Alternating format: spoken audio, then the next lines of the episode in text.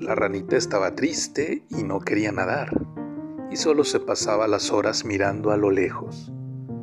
De repente la paloma se acercó a ella y le preguntó, Ranita, ¿qué te pasa? ¿Por qué estás tan triste? Es que me aburre andar de un lado a otro en este charco. Tú puedes volar y eres hermosa.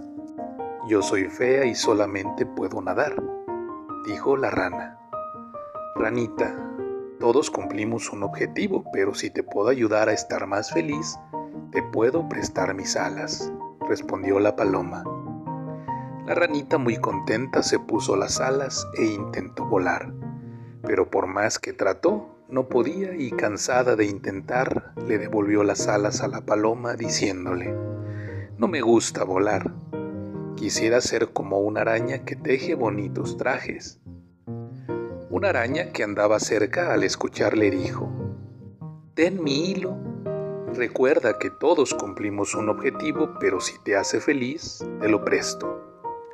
La ranita colocó el hilo en su espalda y por más que intentaba tejer, solo se enredaba.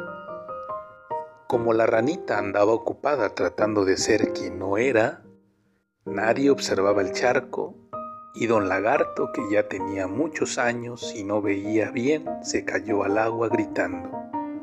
Auxilio, ayuda, no sé nadar.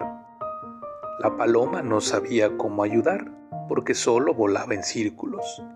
La araña intentaba ayudar con su red pero se desmoronaba al tocar el agua sus finos tejidos. La ranita de un gran salto cayó al agua y sacó a don lagarto que ya casi no podía respirar.